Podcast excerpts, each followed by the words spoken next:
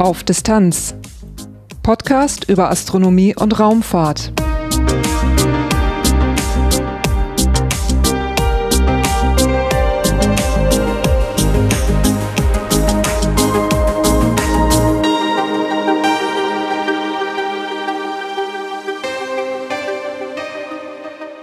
Hallo und willkommen bei Auf Distanz. Dieses ist Episode 49, erschienen am 18. Dezember 2019. Auch in diesem Jahr gab es wieder den deutschen Kennzeit-Wettbewerb und natürlich gehört da auch wieder eine Startkampagne dazu. Die fand im September 2019 statt, in und um Bremen. Da war ich dann von Montag bis Freitag wieder komplett mit dabei und darum geht's im heutigen Titelthema. Dann gibt es einige astronomische Ereignisse, über die ich berichten werde und es gibt einen Veranstaltungstipp und ganz am Schluss folgt auch noch wie immer ein bisschen was in eigener Sache. Durch die Sendung führt sie Lars Naber. Titelthema Auch 2019 gab es wieder den deutschen Kennzeitwettbewerb. Vom 23. bis zum 27. September fand in Bremen und Rothenburg-Wümmel die Startkampagne statt. Das ist jedes Jahr die letzte Phase des Wettbewerbs, er endet dann am letzten Tag mit der Siegerehrung. Dr. Dirk Stiefs vom Deutschen Zentrum für Luft- und Raumfahrt erzählt, worum es dabei geht. Bei dem Kernset-Wettbewerb ähm, besteht die Aufgabe darin, einen Satelliten zu bauen in der Größe einer Getränkedose. Deswegen auch Can vom Wort für Dose und Set für Satellit, also Satellite. Und ähm, ja, da bewerben sich Schüler, die ähm, müssen, ähm, einmal muss dieser Satellit die Aufgabe erfüllen, Luftdruck und Temperatur zu messen. Das ist sozusagen der Standard. Und darüber hinaus denken die Schüler sich selber was aus, was der Satellit können muss. Das ist die sogenannte Sekundärmission und mit der bewerben sich die Schüler für den Wettbewerb. Und eine Jury aus verschiedenen Raumfahrtinstituten und Unternehmen, die äh, wählt dann aus, welche zehn Teams zu dem Wettbewerb zugelassen werden. Und der Satellit ist nicht ein Satellit, der tatsächlich in die Umlaufbahn geschickt wird, sondern der wird auf einer Rakete ähm, bis zu ein Kilometer, also heute 700 Meter äh, etwa, hoch äh, geschossen und dann kommen diese kleinen Satelliten an Fallschirmen wieder runter und müssen währenddessen die Daten, die sie messen, an eine Bodenstation übertragen. Das müssen die Schüler alles innerhalb von einem halben Jahr auf die Beine stellen, dass sie diesen Satellit entwickeln und auch diese Bodenstation und die Übertragung der Daten ähm, ist eigentlich wie eine richtige Raumfahrtmission. Die müssen auch zwischendrin äh, Berichte abliefern und sowas und das ist auch äh, richtig strukturiert wie eine Raumfahrtmission. Da muss ja irgendwo mal ein Startimpuls da gewesen sein. Wo kommt der Kennzeitwettbewerb her?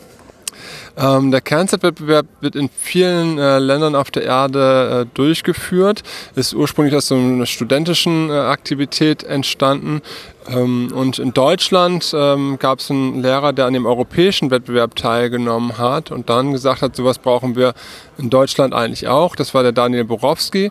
Und der hat dann hier in Bremen äh, geguckt, wer mit an Bord ist. Und da hat er offene Türen eingerannt. Und äh, ja, sieht man ja heute, wenn man auf die Homepage guckt, da sind wahnsinnig viele Unternehmen und Partner dran beteiligt da ist man offene Türen eingerannt. Woran lag das? Das liegt daran, dass die ähm, Firmen und Institute natürlich auch Fachkräfte brauchen, die sich für das Thema Raumfahrt interessieren, auch für das Thema Technik. Ähm, insgesamt diese MINT-Fächer beklagen ja oft, dass es viel zu wenig ähm, Schüler in Deutschland interessiert. Und ähm, da hat der ähm, Kennzeitwettbewerb seinen Schwerpunkt. Und das Spannende an diesem Wettbewerb ist, dass der von der Struktur her so ähnlich wie ein richtiges Raumfahrtprojekt ähm, strukturiert ist. Und ähm, da ähm, verfolgen die Firmen äh, und Institute das natürlich ganz genau, wie die Schüler das meistern. Und ähm, es hat sich auch gezeigt, wir haben das jetzt schon einige Male gemacht, dass viele aus diesen Wettbewerben auch am Ball bleiben und dann am Ende auch bei Raumfahrtunternehmen in Bremen landen. Also da gibt es schon einige Beispiele und ähm, das ist, glaube ich, das, was ähm, ja, den Wettbewerb auch so wichtig macht. Es gibt ja viele Initiativen, die so mehr in Breitenförderung gehen, Begeisterung und sowas. Und dieser CanSat-Wettbewerb, der ist schon sehr äh, technisch ähm, äh, aufwendig, der fordert äh, viel ab und äh, man muss ja auch neben diesem technischen Know-how auch Öffentlichkeitsarbeit machen, man muss diese Berichte schreiben und Geld einwerben, mit anderen Firmen in Kontakt treten und ähm, dadurch ist er, glaube ich, sehr nah an dem, was auch in dem Berufsleben später gefordert wird und das ist natürlich besonders spannend für die Partner, die an dem Wettbewerb sich beteiligen. Gibt es seitens der industriellen Partner ein Feedback Richtung Kennset-Wettbewerb an die Organisation? Das funktioniert sehr gut. Macht irgendwas anders? Ähm, es gibt äh, in dem Sinne kein äh, deutliches Feedback, sondern ähm, ich würde das werten, dass alle Partner dabei geblieben sind und dass wir sogar noch mehr Partner gewonnen haben, zeigt, dass das Konzept aufgeht. Also sonst würde sich eine Firma ja nicht über viele Jahre in dem Bereich engagieren, wenn die den Eindruck bekommen, dass das nicht funktioniert. Also ich würde sagen, da ist der positive Feedback der, dass äh, alle mit am Ball bleiben und sogar noch mehr Leute mit ins Boot kommen, äh, die dann sagen, wow, das ist toll, was ihr da macht. Wie oft hat der deutsche Kennzeitwettbewerb jetzt stattgefunden? Der findet jetzt zum sechsten Mal äh, gerade statt. Was geschieht weiter mit Teams, die den deutschen Wettbewerb gewonnen haben? Also, wer den deutschen Wettbewerb äh, gewinnt, ist ja deutscher Meister und ist damit automatisch zum europäischen Wettbewerb zugelassen. Und ähm, die deutschen Teams aus den vergangenen Jahren waren immer recht erfolgreich. Ähm, und im, äh, im letzten Jahr hat der Meister dieses Jahr sozusagen den Europawettbewerb sogar gewonnen. Also das deutsche Team ist jetzt auch noch Europameister geworden, gerade in diesem Jahr. Mit was für einer Sekundärmission war das? Die haben äh, aus dem Kernset einen Quadcopter gemacht. Der musste sich sozusagen in der Luft dann transformieren zu äh, einem Quadcopter und äh, sollte so dann landen. Sie selber sind ja jetzt beim Deutschen Zentrum für Luft- und Raumfahrt tätig. Was ist Ihre Aufgabe beim Kennset-Wettbewerb? Also beim äh, Deutschen Zentrum für Luft- und Raumfahrt bin ich Leiter von dem Schülerlabor, dem DLR School Lab in Bremen und dadurch für Nachwuchsförderung in Bremen und Umgebung zuständig. Und im äh, Kernset-Wettbewerb sind wir organisatorisch mit drin. Ähm, wir richten auch den Lehrer, die Lehrerfortbildung dazu aus, also wo wir die Betreuer erstmal in die Grundlagen einführen. Und ich bin in der Jury aktiv und koordiniere auch die Juryarbeit mit. Wenn man sich das Niveau der diesjährigen Teilnehmer zu Vorjahren anschaut, merkt man da eine Entwicklung? Es bleibt auf einem sehr hohen Stand, äh, ist mein Eindruck. Also wir haben immer wieder einzelne Schüler, die nochmal teilnehmen, die sich dann neue Leute zusammensuchen für einen neuen Anlauf. Also man merkt, ähm, ja, diese Begeisterung, die wir damit erzeugen wollen, die ist auch da. Das merkt man an einigen Wiederholungstätern, denen das so viel Spaß gemacht hat, dass sie wiederkommen. Und dadurch steigt natürlich auch äh, das Niveau, weil die natürlich auch äh, Erfahrungen mitbringen für den nächsten Durchgang. Und das merkt man schon deutlich. Also das, ähm, es gibt Teams, die ganz neu sind. Da merkt man auch, dass sie noch so ein paar Anfängerfehler machen. Ähm, und dann gibt es welche, die schon sehr fortgeschritten sind, wo man merkt, die haben aus den äh, Jahrgängen davor gelernt. Der Europameister übrigens hat auch mehrere Jahre äh, teilgenommen und ist da sehr hartnäckig geblieben, was sich am Ende ausgezahlt hat. Die Organisation des deutschen Kennzeitwettbewerbs wird zu einem Teil vom ESERO übernommen. Das steht kurz für European Space Education Resource Office und ist eine gemeinsame Einrichtung der Europäischen Raumfahrtagentur ESA und der Deutschen Raumfahrtagentur DLR. Aufgabe des ESERO ist es, Schülerinnen und Schüler für MINT-Themen zu begeistern, also für Mathematik, Informatik, Naturwissenschaft und Technik.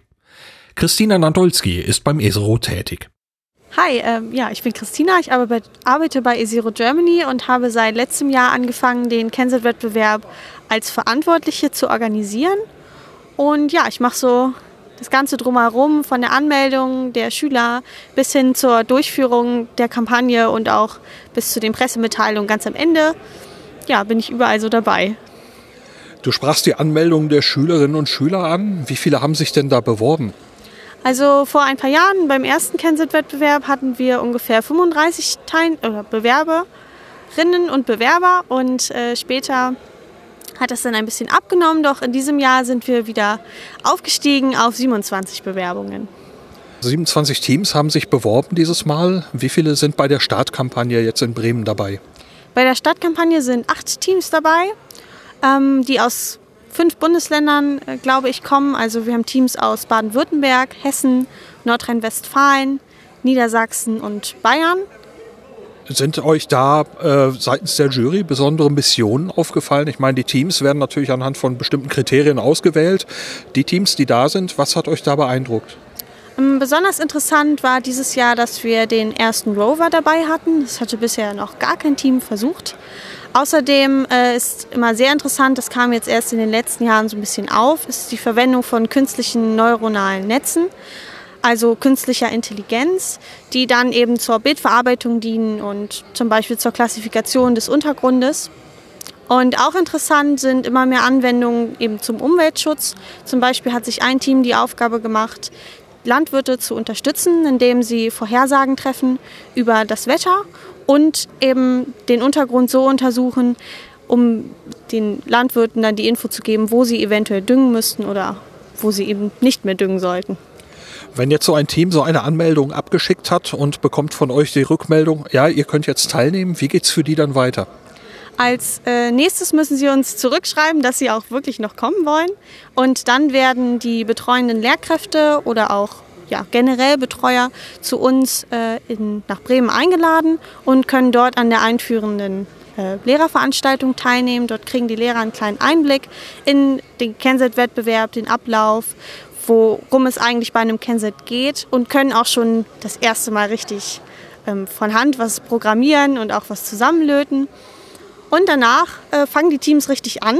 Sie kriegen von uns einige Infos und auch viel Unterstützung, müssen dann nach ungefähr zwei Monaten einen ersten Zwischenbericht abgeben, der von der Jury auch kommentiert äh, zurück an die Teams geht.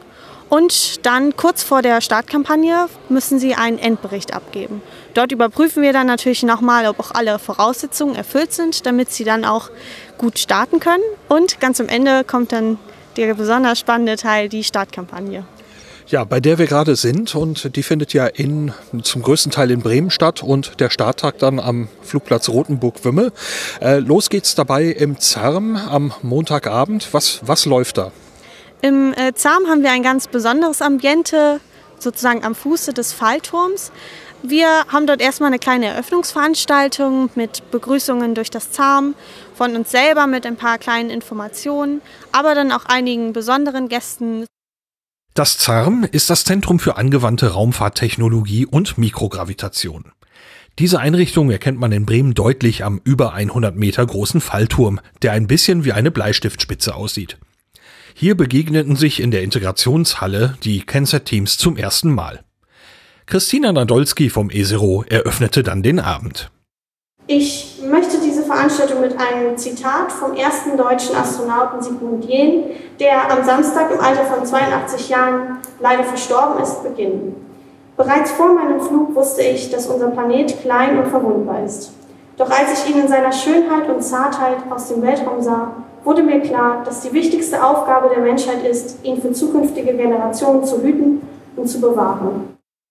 Der Abend im ZARM diente zum Vorstellen und Kennenlernen der Teams und der Teilnehmerinnen und Teilnehmer untereinander. Aber natürlich gab es auch ein Rahmenprogramm. Im Laufe des Abends gab es eine Führung durch die Einrichtung des Fallturms, auch gab es einen Vortrag über die Mission des Asteroidenlanders Mascot. Die Projektmanagerin Dr. Trami Ho berichtete über die Ziele und den Ablauf der Mission. Im ZARM wird auch an der C4-Rakete gearbeitet. Projektmanager Tim Schwentek zeigte ein Triebwerk dieser Rakete und berichtete den Kennset-Teilnehmerinnen und Teilnehmern von diesem Projekt. Warum bist du heute Abend hier mit dabei? Äh, ja, im Rahmen meiner Tätigkeit hier am ZARM ähm, habe ich mich auch dazu bereit erklärt, Kensat-Wettbewerb von ZARM-Seite aus zu betreuen.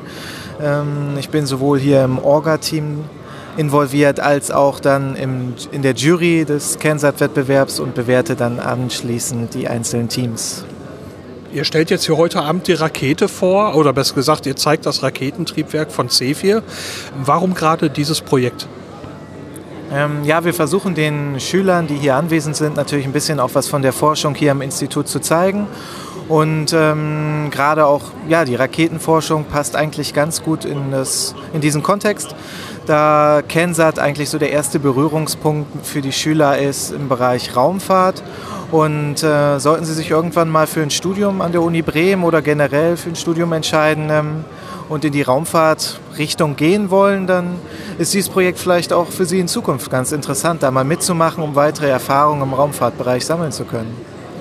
Jetzt bildet Kensat ja im Kleinen so den Werdegang eines, einer, einer Raumfahrtmission, eines Raumfahrtprojektes nach. Ihr habt jetzt mit CEFE ja schon mal eine, ein größeres Projekt bis zum Start gehabt. Also es ist gestartet und ihr plant den Nachfolger oder arbeitet am Nachfolger. Wie weit würdest du sagen, bildet der Kennzeit-Wettbewerb das ab? Passt das zueinander? Ähm, ich denke schon, dass das ziemlich gut passt.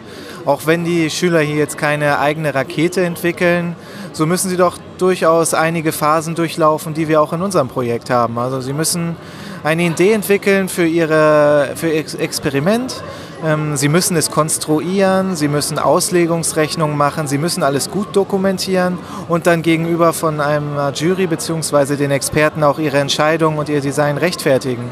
Und im Grunde ist das auch das, was wir im Rahmen des C4-Projekts machen müssen. Alles natürlich etwas kleiner und nicht so umfangreich, aber im Kern doch gleiche Aufgaben.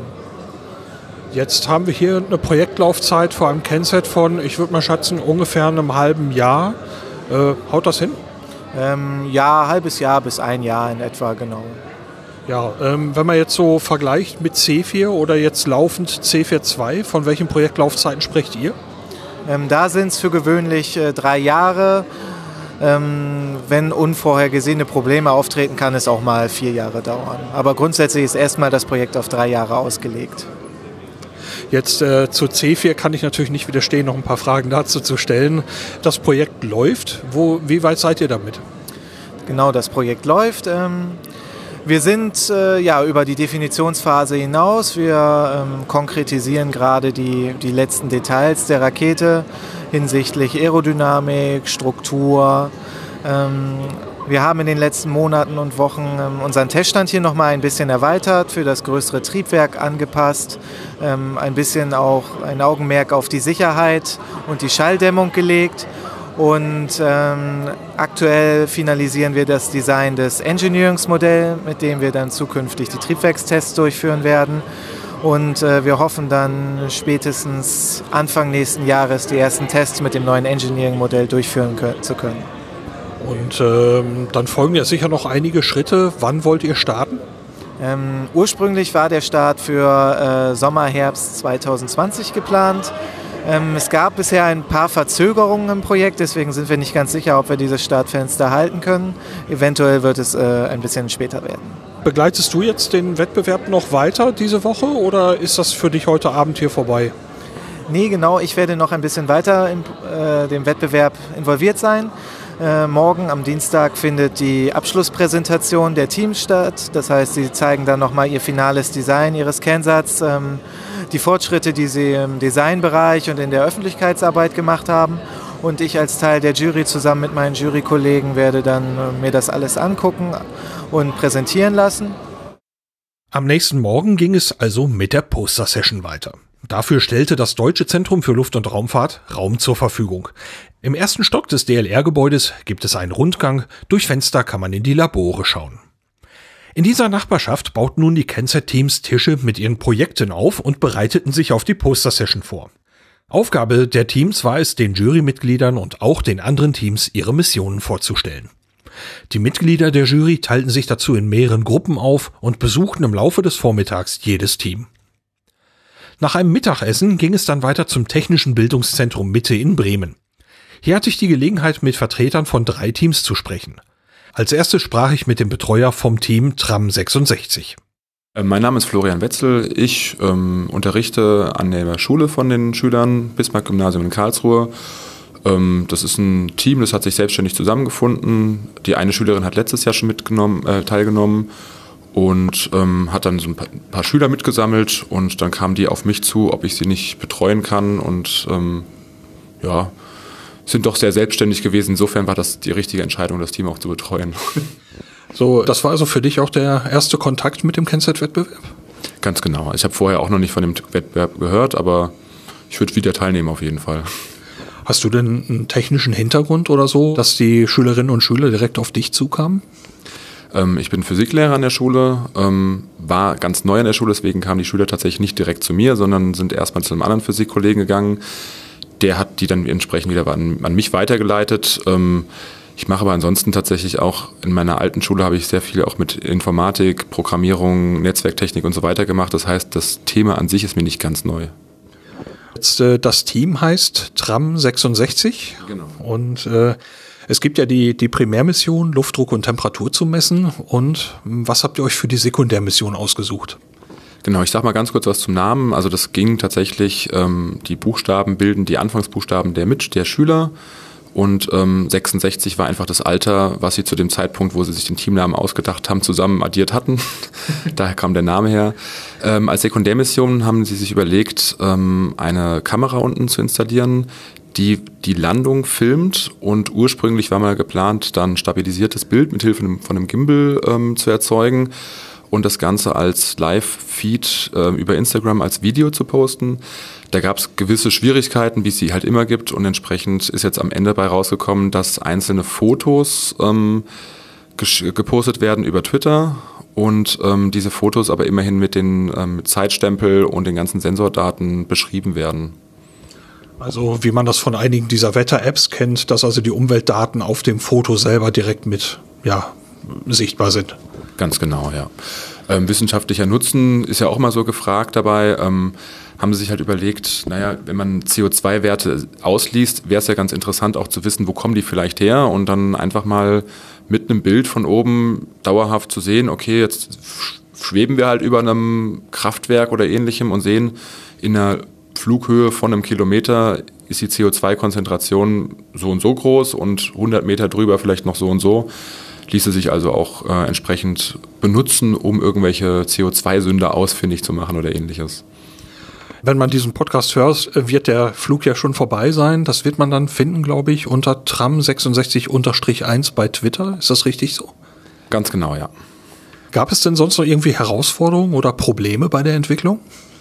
Ja, die gibt es natürlich die ganze Zeit über. Ähm, angefangen beim richtigen Material für den, für den, für den Druck, beim 3D-Druck des Material, also beim 3D-Druck passiert natürlich immer das eine oder andere, dass dann was kaputt geht und nochmal neu gedruckt werden muss. Ähm, Sensoren müssen passen. Jetzt ganz zuletzt hatten wir tatsächlich auch noch das Problem gehabt, dass ausgerechnet gestern Abend mitten in der Nacht dann ähm, bei noch irgendwelchen Feinheiten ähm, der Kennzeichen dann einfach mal so ausgeschaltet wurde, ohne herunterzufahren.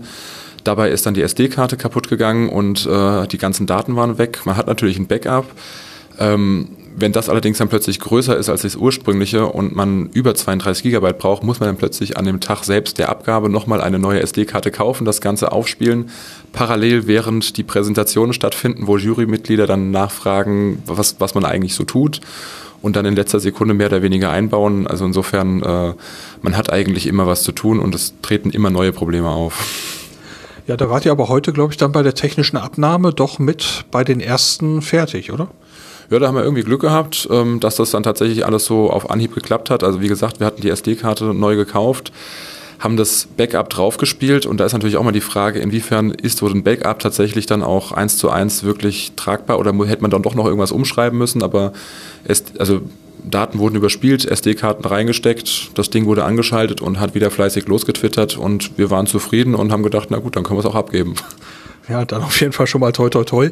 Habt ihr irgendwie ein Gefühl für morgen? Wird es klappen? Also ich gehe schon tatsächlich davon aus, dass es klappt. Ähm, Schwierigkeit ist natürlich immer so ein bisschen die Netzabdeckung, ob man dann tatsächlich bei diesem Flugplatz dann auch genau das so sieht, was man auf diesen Netzabdeckungskarten der, der Mobilfunkanbieter auch wirklich so vorfindet. Ähm, ja, aber wenn es so ist, wie es aussieht, dann hoffen wir mal auf so drei, vier, vielleicht sogar fünf Bilder in dieser Minute, während, das, äh, während der Kennzeit runterfällt. Ähm, ja, und sind mal gespannt, ob das dann wirklich so wird, wie wir uns das vorgestellt haben. Danach sprach ich mit den Teilnehmern Konstantin, Enno und Henry. Sie sind Mitglieder des Teams Crashing Eagle. Ihr seid woher? Aus Buchholz in der Nordheide und da kommen wir halt vom RAK, also von der Realschule am Kattenberg und vom Albert-Einstein-Gymnasium. Und wie viele Leute hat euer Team? Äh, sechs Teilnehmer plus zwei Betreuer. Ihr habt ja jetzt äh, eine bestimmte Sekundärmission euch ausgesucht. Die Primärmission ist ja für alle gleich. Was werdet ihr denn machen als Sekundärmission? Ähm, wir haben die Ortung als Sekundärmission. Die praktizieren wir jetzt mit vier Antennen die wir mit Hilfe von äh, einem Kerberos sozusagen, damit können wir die, die, die Position von dem Signal bestimmen und des Weiteren haben wir noch ähm, ein Flatterband, was die, den Altern die Alternative zum, zum Fallschirm sein soll. Das mit dem Flatterband hatte ich so jetzt äh, in den letzten Jahren hier noch nicht gesehen als Fallschirmersatz. Äh, das ist ja eine recht große Konstruktion. Habt ihr damit Versuche gemacht? Äh, ja, wir haben zum Beispiel eine Drohne modifiziert, äh, wo wir dann äh, Testversuche mit gestartet haben. Und später ist sie auch kaputt gegangen. Dann äh, hat bei uns der Peer hat sich ein Federkraftmesser, einen elektronischen, selber gebaut und dann halt einfach aus dem Auto gehalten und gucken, ähm, geguckt, wie viel Kraft das dann entwickelt bei, bei gewissen Geschwindigkeiten. Und da habt ihr eben festgestellt, als Fallschirmersatz, die geforderten Geschwindigkeiten fürs Runterkommen des Kernsatz werden eingehalten. Habt ihr denn jetzt irgendwie auch äh, Vermutungen, ob der Wind vielleicht da mehr, mehr Auswirkungen hat als bei einem normalen Fallschirm oder so? Habt ihr so auch mal was probiert? Mm, in die Richtung haben wir auch nur grobe Kalkul Kalkulationen gemacht, aber keine genauen äh, Analysen. Zur Ortung, wenn ihr das jetzt ausprobiert, wie genau könnt ihr euren Kennzeit orten? Also wir haben halt vier Antennen oben auf einer Box justiert, die halt einen gleichen Abstand haben. Und nun sendet halt der Kennset ein Signal aus. Und nun empfängt halt eine der vier Antennen das Signal zuerst und dann halt im Folge die nächsten. Und die Differenz, also die zeitliche Differenz, in dem die, die, also die Antennen das Signal empfangen, äh, daraus können wir dann sozusagen die Entfernung bestimmen, da wir ja auch eine Geschwindigkeit haben, in der halt das Signal reist, also halt fliegt. Und insofern kann man dann halt Richtung, dadurch halt welche Antenne als erstes getroffen wird und Entfernung halt durch die Differenz, durch die zeitliche Differenz. Bekommt ihr auch noch irgendwie die Informationen über die Höhe? Ja, dazu haben wir ein Barometer verbaut und durch die barometrische Höhenformel können wir dann einfach die Höhe errechnen und das hilft dabei halt auch ungemein. Wenn ihr jetzt diese Daten gewonnen habt, was ja hoffentlich morgen dann funktioniert, wie geht es dann weiter? Was wollt ihr dann später präsentieren? Wie wollt ihr das aufbereiten? Wir wollen erstmal alle Daten halt quasi sammeln äh, und wollen erstmal das Ganze in Graphen erstmal uns sichtbar machen. Das heißt, wie was passiert ist und dann wollen wir versuchen, irgendwie Daten zu kombinieren. Äh, das heißt zum Beispiel die Positionsdaten mit der Höhe abzugleichen, wäre zum Beispiel eine der Optionen. Was habt ihr denn für Technik in eurem Kennset? Äh, wir haben ein Barometer, wir haben einen Temperatursensor, wir haben einen Luftfeuchtesensor, wir haben ein Gyroskop und ein Accelerometer. Äh, und da werden die Daten halt weiter auf eine SD-Karte und ein Funkmodul geleitet, welches dann die Daten äh, runter an die Bodenstation sendet. Und was benutzt ihr als Rechner? Äh, darin steckt ein Arduino Mega Pro Mini. Warum haben wir das teilgenommen? Es ist einfach auf einer einfachen Basis. Also der Arduino Mega Pro, äh, ist ja das Schwestermodell davon, ist halt bis auf den Formfaktor baugleich. Gut, die USB-Buchse ist noch anders, aber das ist ein anderes Thema. Ähm, und das Teil hat halt einfach eine super entwickelte Plattform. Habt ihr während der Entwicklung bestimmte Probleme gehabt, wo ihr sagt, das war nicht erwartet? Ja, also äh, beispielsweise, ja, beispielsweise bei der Ortung jetzt, weil es halt auch unsere Hauptmission ist, hatten wir schon Probleme, weil das, also der Kerberos, der halt diese Differenz dann halt ausrechnet durch die Phasenverschiebung, ähm, der ist halt nicht wirklich, also der ist wirklich sehr neu auf dem Markt und sozusagen ist aus einem Kickstarter-Unternehmen und ist halt wirklich nicht sehr gut getestet und es, im Internet gibt es halt auch nicht sehr viele Anleitungen und so zu dem Bauteil. Also insofern mussten wir halt irgendwie versuchen, unsere selbstprogrammierte Software, also eine Schnittstelle zu schaffen zwischen der ähm, ja, systemeigenen Kerberos-Software und unserer Software. Und da gab es halt Probleme, das halt hinzubekommen. Aber mittlerweile sollte das eigentlich funktionieren. Wer diesen Podcast aufmerksam verfolgt, wird das nächste Team bereits kennen. Das Team Apo Apsis war im Jahr 2018 auch schon mit dabei. Wir sind Schüler vom Humboldt-Gymnasium Vaterstetten in der Nähe von München, wobei jetzt äh, ein Großteil des Teams die Schule die letzten Monate abgeschlossen hat und jetzt fangen wir demnächst auch an mit dem Studieren. Das heißt, es ist wahrscheinlich für euch dann der zweite und vermutlich auch letzte Wettbewerb. Genau, also die Hoffnung besteht, vielleicht gewinnen wir ja den ersten Platz und schaffen es dann in den europäischen Wettbewerb, aber so gesehen ist es jetzt unser letzter. Die Primärmission, darüber wurde in diesem Podcast ja schon oft gesprochen, Temperatur und Luftdruck sind zu messen. Was habt ihr euch denn dieses Jahr für die Sekundärmission ausgesucht? Ähm, wir wollen zwei Kameras am Kansat haben und mit Hilfe von eben zwei Bildern, die übereinander liegen und eine Höhenkarte erstellen, also eine Stereo stereografische Aufnahme. Und damit die Bilder relativ unverwackelt und scharf sind, wollten wir oder wollen wir den Kansat mit einem Reaktionsrad stabilisieren. Das klingt nicht ganz trivial. Wie hat es denn geklappt so mit der Entwicklung bis hierhin? Also das Reaktionsrad und also ja, das Reaktionsrad ist auf jeden Fall am Kansat dran und da hatten wir ein paar Schwierigkeiten. Natürlich muss man zuerst ausrechnen, wie viel Masse das Reaktionsrad hat und wie schnell der Motor sich drehen muss. Aber wir sind ziemlich zuversichtlich, dass es dann klappen würde. Jetzt war ja heute die technische Abnahme. Ich habe gesehen, ihr habt so den Zeitrahmen ein bisschen weiter ausgereizt. Hattet ihr noch Schwierigkeiten heute oder war das einfach Zeit, die ihr jetzt gebraucht habt? Wirklich große Schwierigkeiten hatten wir nicht. Wir mussten nur noch ähm, den Fallschirm ordentlich festmachen am Kansat und ähm, wir mussten noch 8 Gramm Gewicht dazufügen. Also relativ wenig, aber wir wollten das sauber einkleben und dann mussten wir noch ein bisschen am Gewicht rumfeilen, dass es auch ähm, schlüssig war mit dem Kansat und reinging. Aber ja, es hat einfach, wir haben uns Zeit gelassen und wollten nicht überhastet arbeiten und ja, jetzt ist ja noch etwas Zeit, also. Was habt ihr an Technik verbaut? Äh, worauf basiert euer Kenset? Also im Vergleich zum letzten Jahr ist die Technik um einen Großteil fortgeschritten. Vorher haben wir einfache Module, wie man sie jetzt so im Hobbymarkt findet, genommen und zusammengebaut und dann halt da ein bisschen Software draufgeladen. Dieses Jahr äh, haben wir dann tatsächlich von Ansatz, äh, von Grundsatz auf äh, unsere eigene Hardware designt, also eigenen Mikrocontroller, die eigenen Sensoren ausgewählt und dann das Platinenlayout äh, auch selbst gemacht und dann letztendlich auch die Platinen silber bestückt. Ja, die Platinen hatte ich ja heute Morgen bei der Poster-Session gesehen. Die sahen schon extrem schick aus. Äh, wo habt ihr das Know-how her für sowas? Ich meine, so Platinendesign und alles, was da so dranhängt. Ich meine, das fliegt einem ja nicht einfach so zu. Also wir haben seit dem letzten Wettbewerb äh, viel gelesen und uns damit beschäftigt und äh, auch durch verschiedene Versuche, was funktioniert, was funktioniert nicht und auch durch die Hilfe von Experten. Da konnten wir andere Leute fragen, die uns da äh, gut weiterhelfen konnten. Also ihr benutzt einen Mikrocontroller, was setzt ihr da ein? Wir verwenden einen STM32 von ST Microelectronics. Ähm, der hat gegenüber einem normalen Arduino eine um ein Vielfaches höhere Clockrate mit 480 MHz und äh, auch 1 Megabyte RAM und 2 Megabyte Speicher, was jetzt für die Kameras auch äh, notwendig war. Ohne die technische Abnahme darf kein Kenset starten. Sie werden deswegen anhand einer Checkliste überprüft, ob sie alle Vorgaben einhalten. Die technische Abnahme gibt auch noch einmal Gelegenheit für finale letzte kleine Arbeiten an den Kensets. Die Teilnehmerinnen und Teilnehmer können Fragen stellen oder auch letzte Änderungen überprüfen lassen. Hierfür ist die ganze Zeit über ein Tisch mit Teilen des Kenset-Orga-Teams besetzt. Ich bin Christian Sigmund von Hochschule Bremen und äh, ja, ich komme aus dem Bereich Luft- und Raumfahrt und äh, unterstütze das Projekt schon seit dem Anfang. Wie bist du damals dazu gekommen?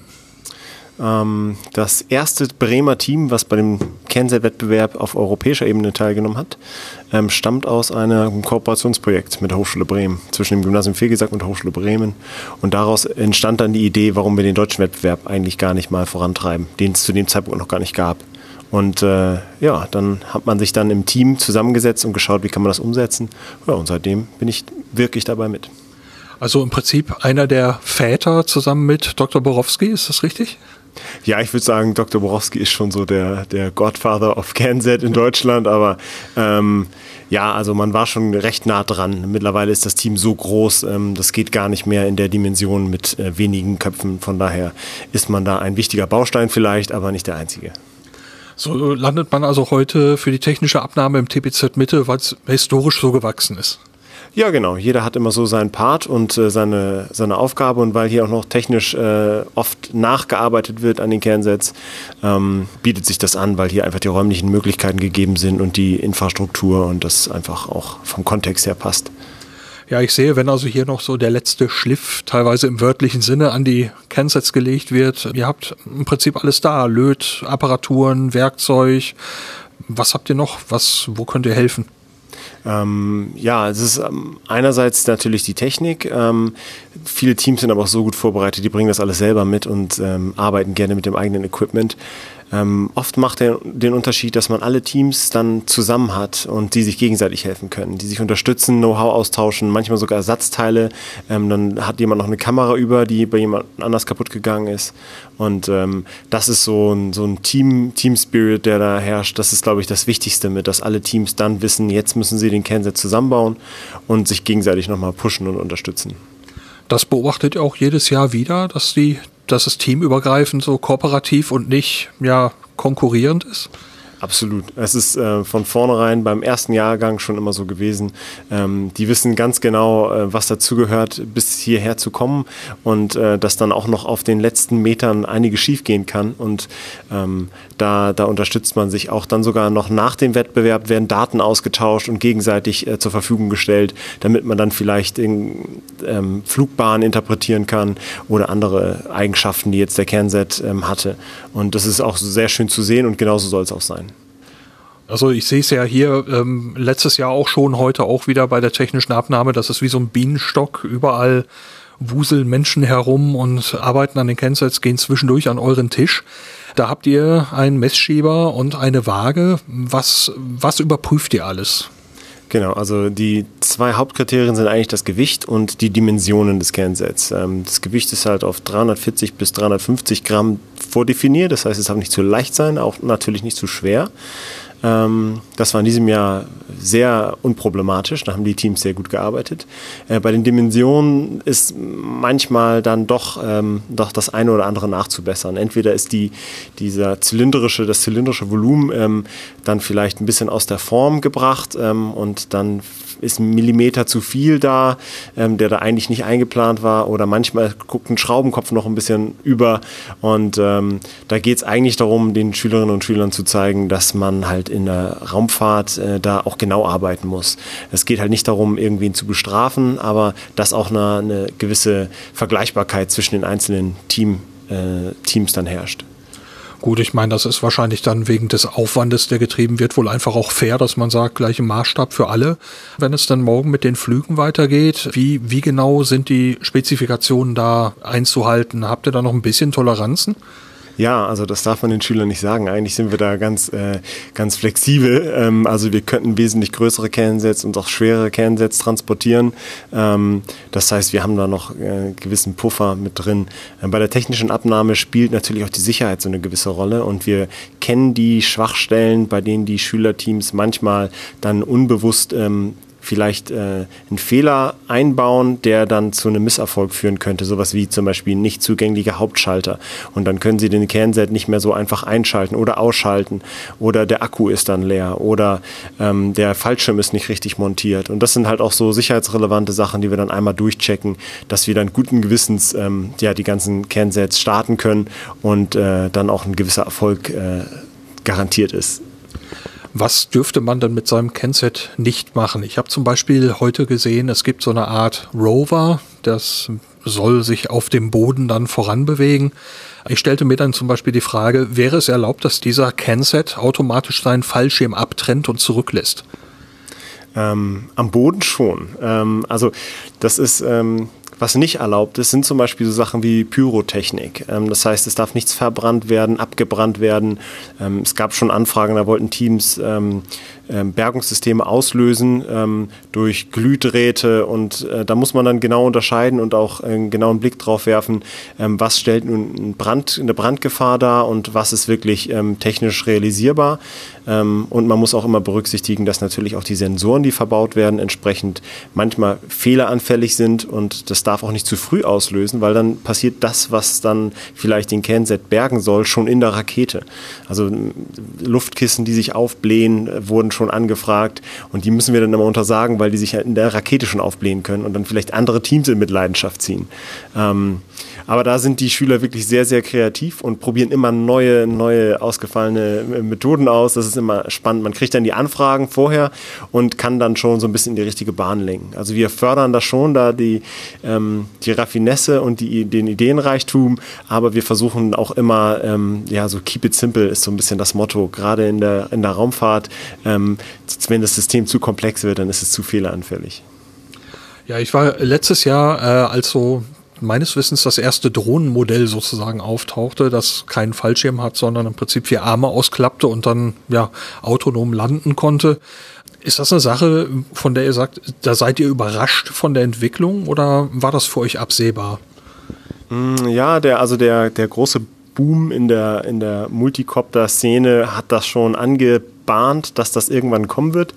Und ähm, es hat auch sehr gut funktioniert. Das erste Mal hatte ich so ein System beim europäischen Kennzeitwettbewerb gesehen. Das war also nicht das erste Mal. Ähm, aber wichtig ist an der Stelle immer, dass es ähm, ein, ein Landesystem ist. Das heißt, es darf halt nicht autonom sich entscheiden, irgendwo hinzufliegen. Ähm, und da muss man äh, dann eine klare Grenze ziehen, weil das auch eine Vorgabe ist. Das heißt, wir können keine autonom fliegenden Objekte dann da auf einmal haben. Ähm, aber diese, die Quadrocopter-Landetechnik, also die Multicopter-Landetechnik, ähm, die ist schon sehr spannend. Und es ist auch schön, sowas zu sehen, weil man dann natürlich auch neugierig ist, wie, oh, klappt es oder nicht. Ähm, genauso wie jetzt mit dem Rover. Ähm, ob der am Boden wirklich noch und sich fortbewegt, ähm, das werden wir dann morgen sehen. Ja, ich habe auch heute das erste Mal noch ein anderes Fallschirmkonzept gesehen mit mehreren Strängen von langem Flatterband. Was ist so euer Eindruck, wenn ihr das das erste Mal seht? Ja, das ist ein, ein Strömer im klassischen Sinne. Den gibt es tatsächlich. Das ist ein ganz altbewährtes Bergungssystem. Und ähm, wir haben das schon lange vermisst, dass jemand auf die Idee kommt, das einzusetzen. Also das ist unter den Raketenbauern auch schon ganz üblich. Und es ist ein sehr einfaches Prinzip, wo das flatternde Band an sich schon einen so hohen Luftwiderstand erzeugt, dass die Bremswirkung ausreicht, um den Kernset auf die vorgegebene Fallgeschwindigkeit zu bringen. Und ähm, weil das ein sehr sicheres, äh, mit, eine sehr sichere Bremsmethode ist, die sehr wenig Platz wegnimmt, ähm, ja, bin ich auch sehr gespannt, das morgen das, das erste Mal dann zu sehen im Einsatz. Ist denn das äh, anfälliger für Seitenwind? Kann man da irgendwas abschätzen? Ähm, nö, also die Frage ist, verhält sich eigentlich sehr vergleichbar wie mit einem konvention konventionellen Bergungssystem. Also wenn man jetzt mal so einen Kappenschirm sich vorstellt. Ähm, es ist aber zum Beispiel wesentlich sichtbarer. Das heißt, auf dem Weg zum Boden zurück kann man einfach besser sehen, wo denn der Kernsat landet. Und auch wenn er am Boden liegt, ähm, ist es viel deutlicher. Und bei einer großen Fläche, wenn man den Satelliten dann sucht, ähm, ist, kann das ein Vorteil sein, als wenn man so eine Kappe hat, die einen Durchmesser äh, von äh, 20 bis 30 Zentimetern hat. Ähm, die übersieht man dann doch schon mal leichter als ein fünf Meter langes äh, rot-weiß gestreiftes Flatterband. Wenn wir nochmal eben zur technischen Abnahme äh, zurückschauen, was sind so die häufigsten Probleme? Du sagtest gerade schon so Sachen, die ein bisschen aus der Form geraten sind, dass vielleicht dann in einer, einer Ausdehnung plötzlich in ein, zwei Millimeter mehr dazugekommen sind. Gibt es noch andere Sachen, auf die ihr immer wieder stoßt, wo ihr sagt, äh, Leute, darauf könnt ihr am besten schon direkt von Anfang an achten? Ähm ja, also es gibt ähm, ein, ein klassisches Problem, das ist eher ein Hinweis, das ist kein Ausschlusskriterium, dass bei der Beschleunigung der Rakete, da wirken Kräfte von ungefähr 12 G. Und die Schüler unterschätzen oft, ähm, was das mit losen Bauteilen wie zum Beispiel SD-Karten oder ähm, nur quetschverbundenen Akkus macht. Weil so, da lösen sich einfach die Verbindungen und ähm, dann bricht das System einfach zusammen oder die Kommunikation oder die Stromversorgung. Und das ist halt sehr ärgerlich, wenn das einfach ein Phänomen, das begegnet einem im Alltag nicht. Ähm, und viele Schüler können sich nicht vorstellen, was 12G bedeuten. Wenn sie dann morgen die Rakete starten sehen und sehen, was für eine Strecke die in wenigen Sekunden zurücklegt, dann wird denen das schon deutlich. Aber das ist dann halt dann schon zu, zu spät. Deswegen ist das zum Beispiel eine Sache, wo wir dann immer darauf hinweisen, dass diese Verbindungen alle geklebt oder gelötet sein sollten, dass da nichts einfach nur gesteckt sein sollte. Ähm, aber sonst ähm, hat jedes Team so seine eigenen Schwachstellen. Die einen haben ein ganz tolles Design, ein tolles Casing, das ist ganz äh, leicht zu, wiederzufinden. Ähm, andere legen das eher schlicht aus ähm, und haben dafür eine ein ganz ausgefeilte Elektronik mit sehr vielen Redundanzen und äh, Stromkreisen und Backup-Akkus. Ähm, also da hat jeder seine, seine Stärken und Schwächen. Das ist sehr, also immer wieder was Überraschendes Neues. Jetzt sind ja nach der technischen Abnahme die Kennzeichen einbehalten worden. Sie wurden in zwei Koffer verpackt und werden jetzt morgen zum Starttag von euch, von der, von der Orga mitgebracht. Wie geht es dann morgen am Starttag weiter?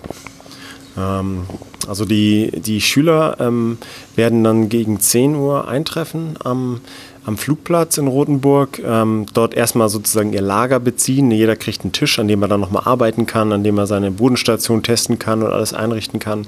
Dann gibt es eine Sicherheitseinweisung, ähm, dann gibt es noch so einen, einen Begrüßungstermin mit Presse, ähm, wo dann entsprechend Fotos gemacht werden können. Und dann heißt es so gegen 12 Uhr, 12.30 Uhr schon, dass die ersten Kernsets in die erste Rakete beladen werden. Das machen die Schüler selber. Das heißt, die werden dann zur, zur Startrampe gebracht mit dem Auto. Die steht in sicherer Entfernung. Und ähm, dann werden die beladen, alle eingeschaltet von den Schülern selber, damit die sich überzeugen können, dass auch alles rechtens ist. Und dann wird die Rakete, also die, die Ladeklappe geschlossen und dann werden alle wieder zum, in den Sicherheitsbereich gefahren und dann wird die Rakete gestartet.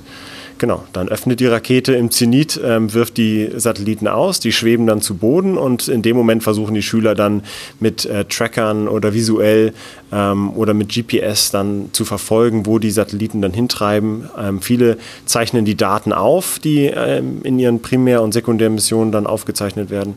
Ähm, andere ähm, haben eine Live-Verbindung und äh, zeichnen die direkt auf andere Speichern, die zwischen.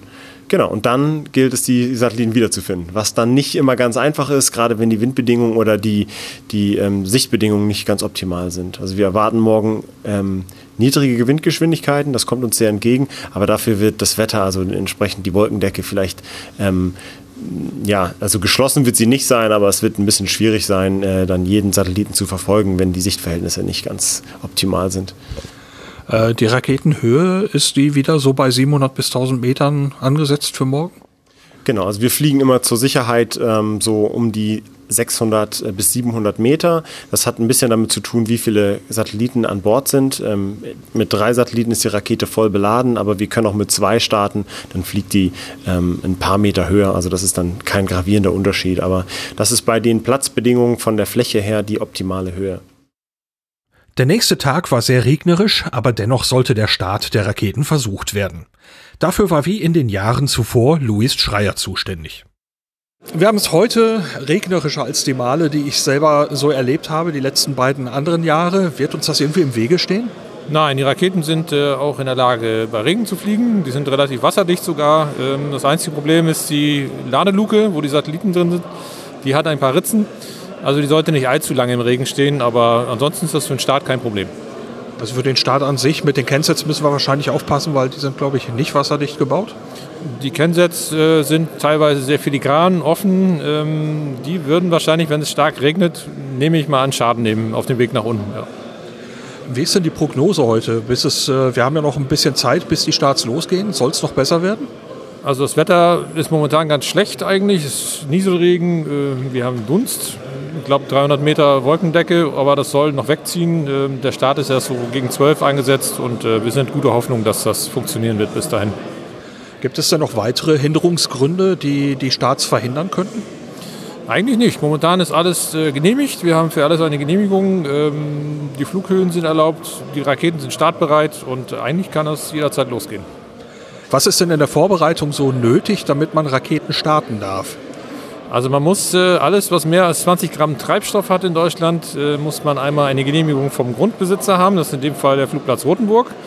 Und ähm, dann muss man von der jeweiligen Landesbehörde eine Aufstiegsgenehmigung beantragen. Und äh, die wird nur dann erteilt, wenn man ähm, einmal die gesetzliche Erlaubnis dazu hat, diese Raketenmotoren zu verwenden und äh, man entsprechend versichert ist. Also wie beim Modellflug muss man auch beim Raketenflug eine Versicherung haben. Und dann ist das äh, in der Regel eine Formsache. Das wird dann mit der Luftfahrtbehörde, also mit Flugsicherung, wird das abgeklärt, dass über dem Startplatz praktisch ein ähm, Special Activity Area wird dann ausgerufen. Das wird bekannt gegeben für den Tag und äh, dann wissen alle Flieger entsprechend, dass sie dort nicht reinfliegen sollen zu dem Zeitpunkt. Und dann bekommt man, wenn man Glück hat, diese Genehmigung. Wenn man Glück hat, äh, ist das also so ein bisschen wackelig oder kann man eigentlich immer davon ausgehen, dass das klappt? Es wird nicht immer gemacht, äh, wenn etwas dementsprechend entgegenspricht. Zum Beispiel es kann sein, dass ähm, man aus Wettergründen oder aus anderen Gründen in einer Einflugschneise liegt, zum Beispiel in einem Flughafen, dann bekommt man sie nicht. Ähm, wenn an dem Tag schon etwas zum Beispiel reserviert war, manchmal fliegen sagen wir, das Militär auch Übungen in dem, Gelände, in dem, in dem Gebiet, dann bekommt man es nicht. Äh, aber sonst ist es eigentlich schon in der Regel so, dass das dann auch äh, erlaubt wird. Wie viele Starts sollen wir denn heute erleben? Äh, angesetzt sind drei. Also wahrscheinlich zweimal drei, einmal zwei? Ja, also die ersten zwei haben, äh, sind voll beladen mit drei Kennsets und ähm, die letzte Rakete hat zwei und einen äh, entsprechenden Dummy dabei, der wo nur Sand drin ist, damit das Gewicht ausgeglichen wird. Und dann haben wir noch eine Reserverakete, falls noch irgendetwas schiefgelaufen ist, dass wir vielleicht nochmal starten müssen. Gibt es noch irgendwelche Änderungen zum Vorjahr?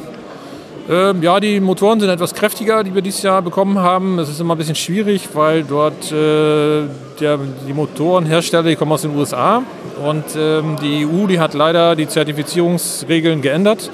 Und damit ist die Zertifizierung für die Motoren ausgelaufen letztes Jahr. Und ähm, die sämtlichen Prüfungen mussten wiederholt werden. Obwohl es die gleichen Motoren sind, die seit 30 Jahren so verkauft werden, mussten alle Prüfungen nochmal neu gemacht werden. Und der Importeur sitzt in der Schweiz. und hat mehrere Monate dafür gebraucht. Und ähm, deswegen waren die erst gar nicht mehr zu bekommen und wir haben dann relativ knapp noch vier Antriebe bekommen.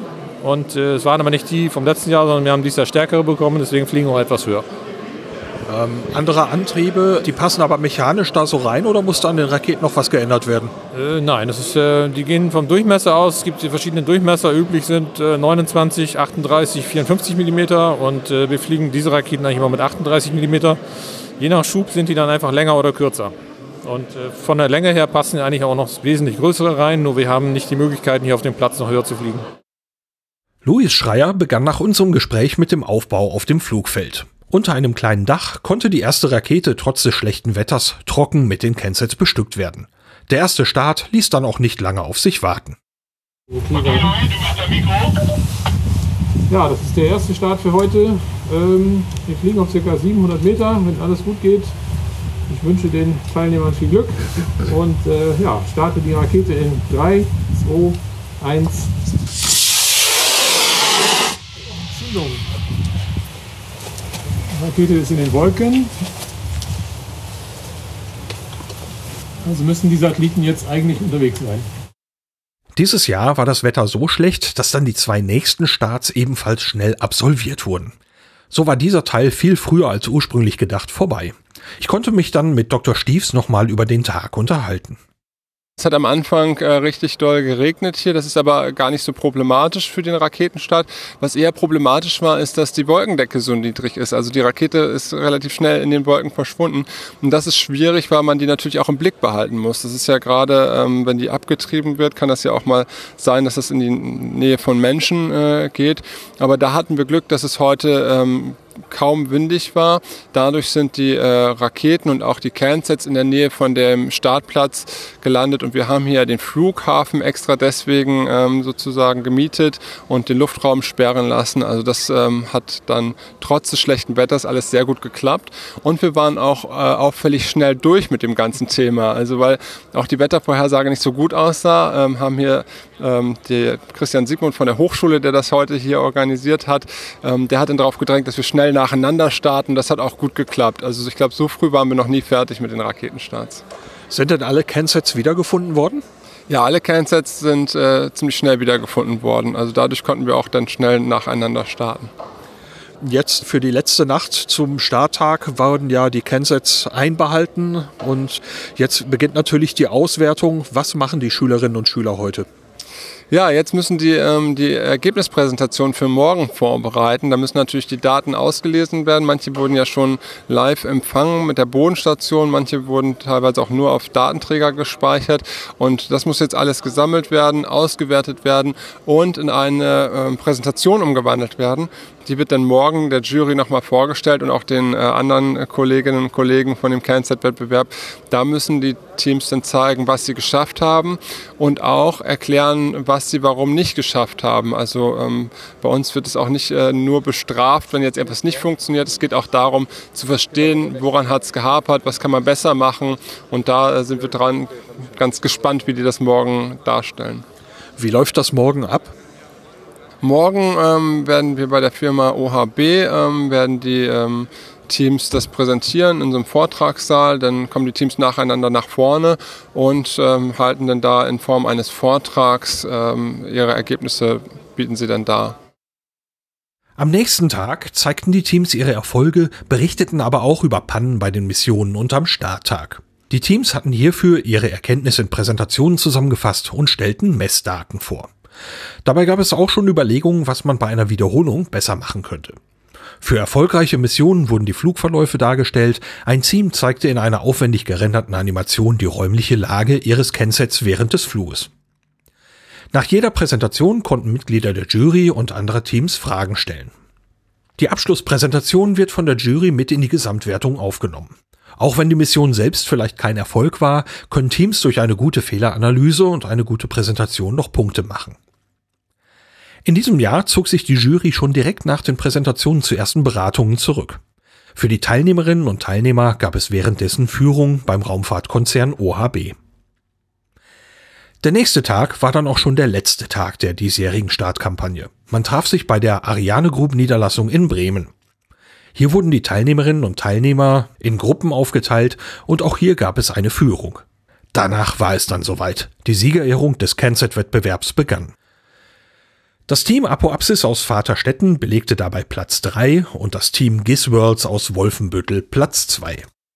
Durch die Preisverleihung führte auch dieses Jahr Jens Lassmann, Standortleiter von Ariane Group in Bremen. Bis auf ein Team waren alle Kennset-Teams nun genannt worden, es konnte also nur noch das Team Ken One der Sieger sein. Jens Lassmann berichtete, was die Jury überzeugt hatte. Ihr habt ganz viel über Licht gelernt, ihr habt ganz viel über die Schwierigkeiten und Interpretationen von Sensorik gelernt. Ihr habt auf jeden Fall das allercoolste Logo vom Kansat-Wettbewerb gehabt. Das ist nicht der Grund, warum ihr gewonnen habt, aber ihr seid einfach fantastisch gewesen, auch wie ihr, wie ihr diese Öffentlichkeitsarbeit gemacht habt. Ihr habt ein super Sponsoring geschafft. Ihr habt, ihr habt sozusagen diesen, diesen Gesamt, das Gesamtpaket Kansat-Wettbewerb mit Bravour bestanden. Und dazu wollen wir uns euch ganz, ganz herzlich gratulieren zum ersten Preis des diesjährigen Kansat-Wettbewerbs und damit auch zur Möglichkeit für euch zur Teilnahme am europäischen Kansat-Wettbewerb. Herzlichen Glückwunsch, Can One. Und damit war der Kennset-Wettbewerb eigentlich zu Ende. Es wurden noch Pressefotos angefertigt und man konnte noch einen Moment beisammen bleiben, aber für viele Teams stand schon direkt die Heimreise an. Ich hatte noch die Gelegenheit, mit Hartmut Klaus zu sprechen. Er ist beim Raumfahrtunternehmen OHB tätig. Ich bin schon einige Jahre bei OHB und äh, im Satellitenbau beschäftigt, äh, habe ähm, sehr lange Satelliten getestet und ähm, war in der letzten Zeit in, im Angebotswesen tätig für neue Telekommunikationssatelliten. Zurzeit bin ich für die Ausbildungsleitung zuständig. Also wir bilden duale Studenten bei uns aus und äh, im Bereich Informatik und Mechatronik und äh, damit sie versorgt werden und richtig genügend Wissen haben, damit sie bei uns dann arbeiten können, äh, dafür sorge ich dann. OHB ist jetzt ja auch Mitgastgeber und Mitsponsor, mitbeteiligt beim Kennset-Wettbewerb. Warum ist OHB da mit dabei? Ja, es ist eine gute Sache, jungen Menschen Technik äh, zu zeigen und sie daran her heranzuführen. Ähm, OHB hat natürlich auch ein Interesse daran, junge Leute zu gewinnen, aber nicht nur OHB, auch andere Firmen. Und wenn äh, junge Leute auf Technik aufmerksam werden, dann ist das immer eine ganz tolle Sache. Ihre Rolle beim Kennset-Wettbewerb, Ihre persönliche, welche ist das? Ähm, ich bin im Organisationsteam tätig und auch äh, als äh, ja, Bewerter in der Jury ähm, und äh, versuche dort äh, auch so einen kleinen Blick und äh, ja, Aussicht auf die Technik zu haben und das auch zu bewerten. Das ist manchmal ziemlich schwierig. Ja, ich hatte gerade den Eindruck, dass es dieses Jahr schwieriger war als letztes Jahr. Letztes Jahr habe ich die Kampagne das erste Mal komplett begleitet, dieses Jahr das zweite Mal. Ich hatte den Eindruck, dieses Jahr war es vom Niveau näher beieinander. Würden Sie das teilen? Ja, das würde ich auch so sehen. Also ähm, der, die Qualität der Teams ist wirklich gestiegen, muss ich sagen. Äh, auch die Arbeiten, die sie durchführen, ist qualitativ hochwertig. Und äh, daher ist die Bewertung auch ziemlich eng zusammen gewesen. Es war also eine, äh, schon eine große Arbeit, eine Bewertung am Ende hinzubekommen. Wir haben jetzt gerade die Preisverleihung erlebt. Äh, können Sie etwas sagen, was die ersten drei Plätze, die ja nun auch die Pokale bekommen haben, so besonders ausgezeichnet hat? Ja, ähm, also es ist nicht nur die Technik, die begeistert. Wir gucken auch darauf, wie das Team zusammenarbeitet und wie, ähm, wie sie an die Sache insgesamt herangehen, sich verkaufen, äh, wie sie äh, auch Ideen umsetzen. All das ist äh, eine ganz wichtige Sache. Ähm, und bei diesen ersten drei Teams war Teamarbeit eine super Sache. Sie haben äh, die Systeme auf dem Satelliten getestet und das finde ich immer äh, hervorragend, denn in der Realität ist das genauso. Ja, und der Konzertwettbewerb soll ja so im Großen und Ganzen eine Mission nachbilden, wie sie in der Raumfahrt eben stattfindet, mit Meilensteinen und so weiter. Das würden Sie also bei den Siegerteams so wiederfinden? So in etwa. Zumindest war der Ansatz da und das finde ich einfach äh, be bewundernswert. Wenn wir äh, ausblicken auf den nächsten Wettbewerb, äh, der Termin wird ja jetzt im europäischen Wettbewerb angeglichen. Das heißt, nächstes Jahr kann man sich bewerben. Die nächste Startkampagne ist dann 2021. Wird OHB, werden Sie selber wieder mit dabei sein? so wie das jetzt aussieht, äh, mit Sicherheit. Äh, ich versuche natürlich auch gerne immer Kollegen dazu zu bringen, dass man so ein, als, auch als Team zusammenarbeitet und als Team auch sich die jungen Leute anschaut. Auf jeden Fall werden wir dabei sein. In diesem Gespräch deute ich es schon an, 2020 wird es keine Startkampagne geben. Christina Nadolski vom ESORO erklärt, warum das so ist. Wir hatten dieses Jahr die Idee, dass wir den Kennset-Wettbewerb verschieben, um uns mehr an den europäischen Plan anzupassen. Denn alle anderen europäischen Länder ja, richten oder führen ihre Startkampagne im Frühjahr durch. Wir sind das einzige Land, das es im Herbst macht. Und haben uns dabei auch gedacht, dass wir den Lehrern etwas entgegenkommen und den Wettbewerb so in, in ein Schuljahr legen. So muss man nicht mehr mit klassenübergreifenden Teams arbeiten, sondern man kann das auch in seinen Unterricht besser integrieren. Die nächste Bewerbungsphase für den deutschen Kennzeitwettbewerb beginnt im August 2020. Die nächste Startkampagne ist dann wie erwähnt im Jahr 2021. Und damit endet mein Bericht über die diesjährige Startkampagne des Kennzeitwettbewerbs. Danke an alle, die mit mir sprachen und viel Erfolg an das Team Ken One im europäischen Wettbewerb. Astronomische Ereignisse wie immer kommen die astronomischen Ereignisse aus der Feder von Heiko Ulbricht. Er hat sie geschrieben für die Zeitschrift Sternzeit und dort auf der Homepage können sie nachgelesen werden. Los geht's am 23.12. um 6 Uhr morgens ist da der Mond beim Planeten Mars zu sehen. Der Abstand beträgt 3 Grad. Am zweiten Weihnachtsfeiertag, also am 26. Dezember um 6.17 Uhr und 44 Sekunden, gibt es eine ringförmige Sonnenfinsternis, die ist in Europa allerdings unsichtbar. Sichtbar ist die Sonnenfinsternis in den Vereinigten Arabischen Emiraten, im Oman, beim Indischen Ozean, in der Südspitze von Indien, Sumatra und Java. Noch eine schöne Gelegenheit für eine Reise. Am 27. Dezember um 17 Uhr ist dann der Mond in der Nähe von Saturn und Pluto zu sehen. Die Abstände sind 2,6 bzw. 1,4 Grad. Am 28. Dezember um 17.15 Uhr ist der Mond in der Nähe von Venus zu sehen mit 5,3 Grad Abstand. Und auch am 29. Dezember ist der Mond in der Nähe der Venus zu sehen. Auch hier um 17.15 Uhr. Der Abstand beträgt dann 6,4 Grad. Vom 22. bis zum 27. Dezember sind außerdem Überflüge der Raumstation ISS zu beobachten. Zeiten und Karten findet man zum Beispiel bei Heavens Above oder auch auf der Seite Spot the Station der NASA. Links gibt's in den Show Notes. Veranstaltung der Termin dieses Mal stammt aus dem Kalender der Vereinigung der Sternfreunde. Da springen wir schon ins Jahr 2020. Und zwar am 11. Januar um 10 Uhr. Da gibt es die siebte norddeutsche Tagung der Planetenfotografen. Veranstaltungsort ist der Tagungsraum in der D. Schröder KG in Bremerförde. Geboten wird ein Workshop in englischer Sprache. Es geht dabei um die Bildgewinnung und Bearbeitung von Planetenaufnahmen. Außerdem gibt es einen Vortrag von Dr. Michael Teusner. Darin geht es um Möglichkeiten, Exoplaneten aufzunehmen, und zwar mit amateurastronomischen Mitteln. Außerdem soll es Zeit geben, sich mit anderen Teilnehmern auszutauschen und Probleme auch in Kleingruppen zu bearbeiten. Wer möchte, kann dafür ein Notebook mit Material und Software mitbringen. Auf Distanz ganz nah. Das war's für diese Ausgabe von Auf Distanz. Durch die Sendung führte sie Lars Naber. Für die Reise nach Bremen und umzu habe ich die Reisekosten ein bisschen mit dem Spendenkonto gedeckt. Darum vielen herzlichen Dank an alle, die mich da unterstützen. Das hilft bei der Erstellung dieses Podcasts sehr weiter. Und vielen Dank auch speziell noch an Martin, Ralf und Sven. Seit der letzten Episode gab es von euch Spenden. Auch vielen herzlichen Dank euch dafür nochmal. Ich freue mich außerdem über eine neue iTunes-Bewertung ohne Text, aber immerhin fünf Sterne und vielen herzlichen Dank dafür. Das hilft auch sehr weiter für die Sichtbarkeit des Podcasts bei iTunes. So viel zu dieser Folge von Auf Distanz. Für die nächste Episode habe ich mich mit ESA-Astronaut Matthias Maurer unterhalten. Diese Folge soll noch vor Weihnachten erscheinen, das geht also jetzt ganz schnell. Bis dahin, danke fürs Reinhören und bis bald.